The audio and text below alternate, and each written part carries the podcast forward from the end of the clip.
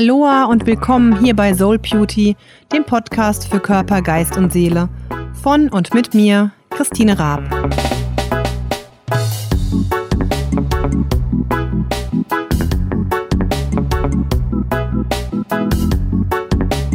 Hallo, schön, dass du auch heute hier wieder zuhörst beim Podcast Soul Beauty. Wir sind ja in der Pinktober-Woche, in der Oktober-speziellen Thema Brustkrebswoche. Es geht die ganze Woche hier um das Thema Brustkrebs und ich möchte ein bisschen aus meinem, ja, aus meinem Erfahrungsschatz plaudern, da ich ja selbst ähm, eben die Diagnose 2014 bekommen habe und 2015 dann die komplette Behandlung mitgemacht habe und ich einfach durch meine ganzen Videos und Blogbeiträge und ähm, ja, alles, was ich da eben sonst immer so dazu gepostet habe, ganz, ganz oft Feedback bekomme und ganz oft eben Leute mir schreiben, entweder wenn sie selbst erkrankt sind, dass sie einfach dadurch viel besser damit umgehen können oder auch von den Freunden oder Bekannten von den Erkrankten, die dann auch eben wissen, was da alles passiert. Und deswegen habe ich gedacht, ich möchte diese Woche hier im Podcast ein bisschen, ja, ein bisschen einfach ähm, Licht ins Dunkel bringen zu diesem Thema. Habe gestern ja schon kurz erzählt, was es mit dem Pinktober, mit dem Breast Cancer Awareness Monat auf sich hat und auch ein bisschen was zum Thema Vorsorge erzählt. Und heute möchte ich ähm, mal ein bisschen erzählen, wie die Diagnose dann wirklich gestellt wird ähm, oder welche Möglichkeiten es gibt und ja, wie dann einfach auch die ganze Untersuchung abläuft. Ich erzähle es einfach immer so, wie es bei mir passiert ist. Es kann natürlich auch sein, dass es bei jemandem irgendwie anders ähm, war, aber soweit ich das beurteilen kann, auch von den ja, ganzen Gesprächen mit anderen Brustkrebspatientinnen, würde ich sagen, dass das schon so die ja die Standardprozedur ist. Ähm, genau. In meinem Fall war es ja so, dass der Knuppel, der Knoten wirklich wir selbst entdeckt haben, einfach beim Tasten von der Brust und ich daraufhin ähm, eben einen Termin bei der Ärztin ausgemacht habe. Das war an einem Wochenende, wir waren samstags unterwegs, haben das eben da festgestellt. Ich habe montags direkt angerufen und habe das dann eben beschrieben und habe dann auch direkt einen Termin da bekommen bei meiner Frauenärztin. Und es war dann so, dass ich dahin bin und eigentlich noch so dachte, dass es eh nichts Schlimmes ist. Ich meine, ich war da, ich glaube, 32 und ähm, da rechnet man ja auch einfach nicht damit und habe irgendwie gedacht, das ist bestimmt nur eine Zyste oder halt irgendwie was und habe für mich noch gedacht, naja gut, dann ich habe da noch meine Arbeitstermine gehabt bis zum Jahresende und dann kann ich da ja in der Weihnachtspause mehr oder weniger das dann rausschneiden lassen, falls es denn weggeschnitten werden muss. Aber habe mir da eigentlich keine Sorgen gemacht und möchte jetzt auch hier im Grunde mit dem ganzen Podcast keine Panik verbreiten. Im Gegenteil, ich möchte die Sorgen eher ein bisschen minimieren in 80 Prozent aller Fällen ist auch wirklich nichts Bösartiges. Also von daher, wenn man erst irgendwas entdeckt, erstmal tief durchatmen und keine Panik kriegen. Genau, dann ähm, hatte ich eben meinen Termin bei der Ärztin und ja, da war es im Grunde so, dass sie auch erstmal im Gespräch das alles noch locker gesehen hat und eben sagte, ja, wir gucken mal, aber im Grunde ne, wird schon nichts sein und so. Und dann hat sie eben das abgetastet und ich habe ihr im Gesicht schon angesehen, dass das jetzt nicht so ist, wie sie das erwartet hätte. Also man konnte das direkt sehen, dass da so ein bisschen, ähm, ja, dass, dass sie, glaube ich, in dem Moment schon gewusst hat, dass, dass es eben wirklich was Bösartiges ist. Ähm, und sie hat, aber ich habe es noch nicht so ganz gecheckt sozusagen. Also ich habe dann in dem Moment das zwar so wahrgenommen, aber dachte trotzdem, ja, es ist einfach nichts. Sie hat dann auch direkt noch einen Ultraschall gemacht und in dem Ultraschallbild hat man dann auch eben, ja, diesen, diesen Knoten oder dieses Ding, was auch immer das ja war. Ich wusste ja nicht, was es ist, aber diesen, dieses Ding eben da gesehen als, als Fleck. Und ähm, natürlich habe ich gesehen, dass da was ist, aber im Endeffekt ist ja so, ich habe ja auch vorher schon getastet, dass da was ist. Es war jetzt nicht so überraschend oder ist irgendwas, sondern das war mir ja schon klar, dass da was ist. Deswegen hat mich das auch erstmal nicht sonderlich beunruhigt. Und ich habe aber dann direkt von ihr eine Überweisung zur Mammographie bekommen und war dann auch direkt, ähm, ich glaube, freitags oder so, hatte ich dann eben den Mammographietermin und ähm, habe dann eben Mammographie machen lassen und ja, habe dann, ich glaube, montags oder so dann auch wieder mit meiner Ärztin telefoniert. Ähm, in der Mammographie, die haben mir zwar auch direkt schon also ich, ich kann mich gar nicht mehr direkt erinnern, ob die mir da irgendwie was dazu gesagt haben. Wahrscheinlich schon, aber die haben jetzt nicht direkt gesagt, ist schlimm oder ist gut, sondern die haben, glaube ich, einfach nur gesagt, dass dann das Ergebnis an die, an meine Ärztin weitergeleitet wird. Aber es ist im Grunde ja auch egal. Auf jeden Fall habe ich montags dann mit meiner Ärztin telefoniert und ja, sie dann eben auch schon meinte oder die mich dann gebeten hat, zum Gespräch zu ihr zu fahren. Und da war ich eigentlich auch noch relativ locker und dachte, ja, pff, wird schon nichts sein. Und als ich aber dann dort war, war das mehr oder weniger schon so halbwegs klar, dass es eben was Schlimmeres sein kann. Ähm, allerdings hat sie, glaube ich, noch nicht direkt gesagt, ja, sie haben Brustkrebs, sondern eben nur, dass es nicht gut aussieht und dass man es eben noch mal weiter abklären muss.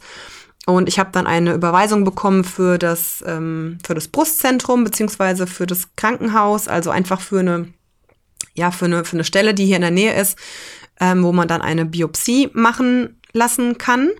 Denn zur endgültigen Bestimmung wird dann eigentlich immer eine sogenannte Standsbiopsie gemacht.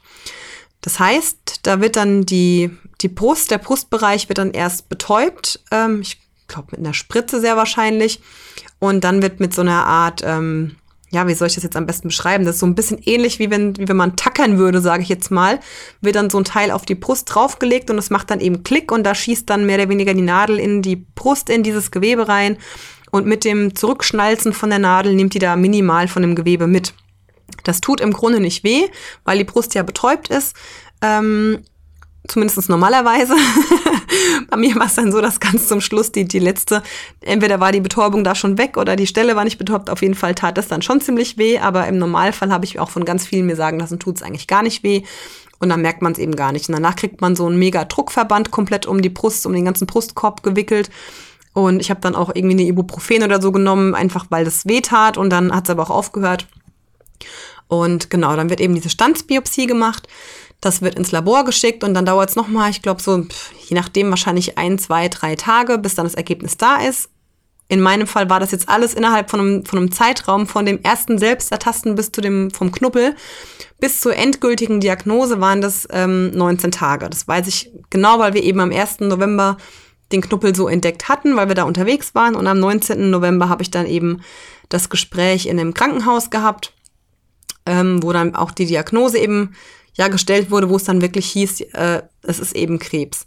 Und ähm, ja, ab dem Zeitpunkt, wo die Diagnose war, habe ich es eigentlich immer noch halb geglaubt. Also ich dachte irgendwie trotzdem noch, dass sie sich bestimmt getäuscht haben. Aber ab dann ist äh, so, da muss man eben noch ein paar andere Untersuchungen über sich ergehen lassen, ähm, wo ich auch am Anfang gar nicht wusste, warum, weshalb, wieso, aber habe mir auch gar keine Gedanken dazu gemacht. Es war für mich einfach so, äh, ja, ich muss am nächsten Tag dann nochmal hinkommen, um dies und das und jenes zu, zu überprüfen. Äh, da wurde dann zum Teil, wurde eben, wurden die inneren Organe eben, ich glaube, äh, geschallt, also Ultraschallbild gemacht. Es wurde die Lunge geröntgt. Ähm, es wurde ein sogenanntes Knochensintigramm gemacht. Dafür bekommt man ein Kontrastmittel gespritzt und muss dann so um die drei Stunden eben ähm, warten und viel trinken in der Zeit. Das Kontrastmittel setzt sich dann auf den Knochen ab und dann wird man auf so eine Art Tisch gelegt und es kommt dann von oben ein Teil ähm, auf einen runtergefahren, was auch im Grunde wie so ein Tisch, also wie so eine Platte ist. Es kommt auf einen runtergefahren und bleibt ziemlich nah vorm Gesicht und vorm Körper stehen. Und es ist so eine Art, ähm, ja, wie wenn eben das, der ganze Körper dann geröntgt wird, wobei ich jetzt, ich glaube, es sind keine, ähm, keine Röntgenstrahlen, aber ich bin mir jetzt gerade gar nicht sicher, was es genau für, ja, für eine Untersuchungstechnik ist. Auf jeden Fall werden da die Knochen eben untersucht und ähm, es wurde ein, ähm, ein MRT gemacht von der, von der Bruststelle. Ähm, ja, also von daher, das ist dann mit der Diagnose werden dann eben nochmal so ein paar Folgeuntersuchungen gemacht und im Nachhinein weiß ich jetzt eben, dass es alles dazu gedient hat, um festzustellen, ob Metastasen im Körper sind, also sprich, ob das schon gestreut hat auf Organe, auf die Lunge, auf die Knochen. Hatte es in meinem Fall zum Glück nicht. Also das Einzige, ähm, was noch mit betroffen war, waren eben ein paar Lymphknoten dann auf der, auf der rechten Seite. Der Tumor war auf der rechten Seite, also auf der rechten Brust. Und es waren eben ein paar Lymphknoten auch dann schon betroffen. Ähm, aber ansonsten eben nichts zum Glück. Und ja, genau, das war also erstmal so diese grobe Diagnosestellung und Untersuchung und alles, was folgt. Und dann hat es eben nach den ganzen Untersuchungen ähm, ein paar Tage gedauert. Da ist einmal die Woche in, in dem Krankenhaus, wo ich war, ist eben einmal die Woche eine Tumorkonferenz. Das heißt, dann treffen sich alle Ärzte, die irgendwie was dazu zu sagen haben. Und dann wird eben ein sogenannter Behandlungsplan erstellt, wo eben geschaut wird, welcher Tumor ist das, ähm, also welche Art und Weise. Da werde ich auch auf jeden Fall morgen noch mal ein bisschen genauer eingehen, ähm, was es da eben für Unterschiede gibt und was es dann bedeutet im Endeffekt. Und ähm, ja, werde einfach morgen noch mal so ein bisschen dann auf die, auf die ganze Behandlung äh, eingehen, wie das dann funktioniert. Sonst wird das, glaube ich, hier alles ein bisschen ausschweifend. das ist auf jeden Fall ja die Art und Weise, wie bei mir die Diagnose gestellt wurde. Das hat alles wirklich so gerade mal 19 Tage, also nicht ganz drei Wochen gedauert. Das geht dann auch wirklich relativ schnell. Und ähm, ich wurde auch ganz oft gefragt oder ganz oft bekomme ich mit, dass Leute das dann schlimm finden, die Zeit zwischendrin zu warten. Hatte ich gar nicht, weil ich irgendwie immer dachte, so als Selbstständiger, ähm, solange ich noch nichts habe, ist alles gut und ich kann meine ganzen Termine bis dahin so wahrnehmen wie geplant. Und im Endeffekt ähm, würde ich es auch eigentlich wirklich versuchen, mir da nicht zu viel Gedanken zwischendrin zu machen, weil es im Endeffekt so ist, solange noch keine Diagnose feststeht, ist es völlig egal, ob ich mir die Gedanken drum mache oder nicht. Es ändert erstmal nichts an der Tatsache und von daher ähm, muss man sich da im Kopf nicht das Schlimmste alles schon ausmalen, sondern einfach erstmal vielleicht abwarten. Genau. Gut, dann hoffe ich auf jeden Fall, dass das äh, euch vielleicht schon so ein bisschen weitergeholfen hat, wenn ihr jetzt irgendwie an dem Punkt steht, ähm, dass das so im, im Raum steht oder dass ihr jemanden kennt und ihr nicht wisst, was da jetzt eigentlich passiert. Also so wird dann normalerweise vorgegangen, um eben eine, eine Diagnose am Ende erstmal zu stellen. Also das ist dann schon eine umfassendere ähm, Sache. Da wird nicht einfach mal eben schnell gesagt, ja, du hast Krebs im Normalfall. Und wenn es dann so festgestellt wurde, folgen eben auch noch ein paar andere Untersuchungen um, ähm, ja, um einfach das, das zu konkretisieren, was da jetzt wie genau betroffen ist. Gut, ihr Lieben, vielen Dank fürs Zuhören, auch wenn es ein bisschen ein spezielleres, vielleicht auch ein schwierigeres Thema ist, aber nichtsdestotrotz ist es wichtig, da einfach immer weiter aufzuklären. Ähm, jedes Jahr gibt es an die 70.000 Erkrankungen, also im Schnitt jede achte Frau, die an Brustkrebs erkrankt. Und ähm, ich finde es einfach wichtig, da ja ein bisschen drauf zu achten und aber auch gleichzeitig eben nicht in, in blanke Panik dann zu verfallen, sondern ja, wir haben das Glück, in einem, in einem Land oder in einer Gegend zu leben auf der Welt, wo das alles auch gut diagnostiziert wird. Es ist eine Erkrankung, die sehr gut erforscht wird und wo eben ähm, schon ganz gute Behandlungsmöglichkeiten da sind. Also von daher, äh, ja, ist es nicht schön, aber trotzdem ein Thema, mit dem man sich vielleicht beschäftigen muss. Deswegen, ja, freue ich mich über jeden, der zuhört. Und wie schon gesagt, Feedback ist immer toll. Wenn ihr spezielle Fragen habt, dann einfach melden und dann versuche ich das in den Folgen mit unterzukriegen. Und ich freue mich einfach, wenn ihr morgen auch wieder dabei seid. Bis dahin alles Gute und bis dann.